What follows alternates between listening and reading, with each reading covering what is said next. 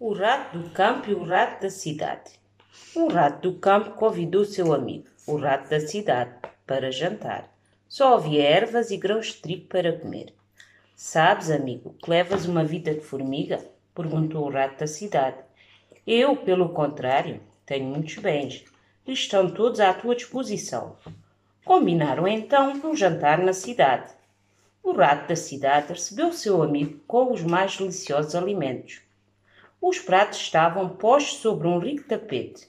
Foi uma festa. O amigo estava encantado e mal dizia a sua sorte. De repente, um homem abriu a porta. Apavorados, nossos ratos correram para dentro de frestas.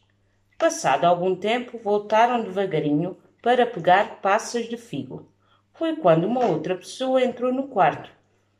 Os dois amigos mal tiveram tempo de se precipitarem para dentro de um buraco.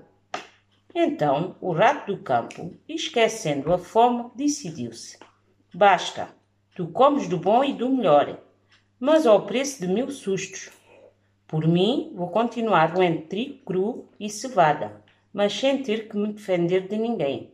Quando quiser, vem-me visitar. Eu vou e voltou para casa, dizendo consigo mesmo: pobre do prazer que o menor seio estraga.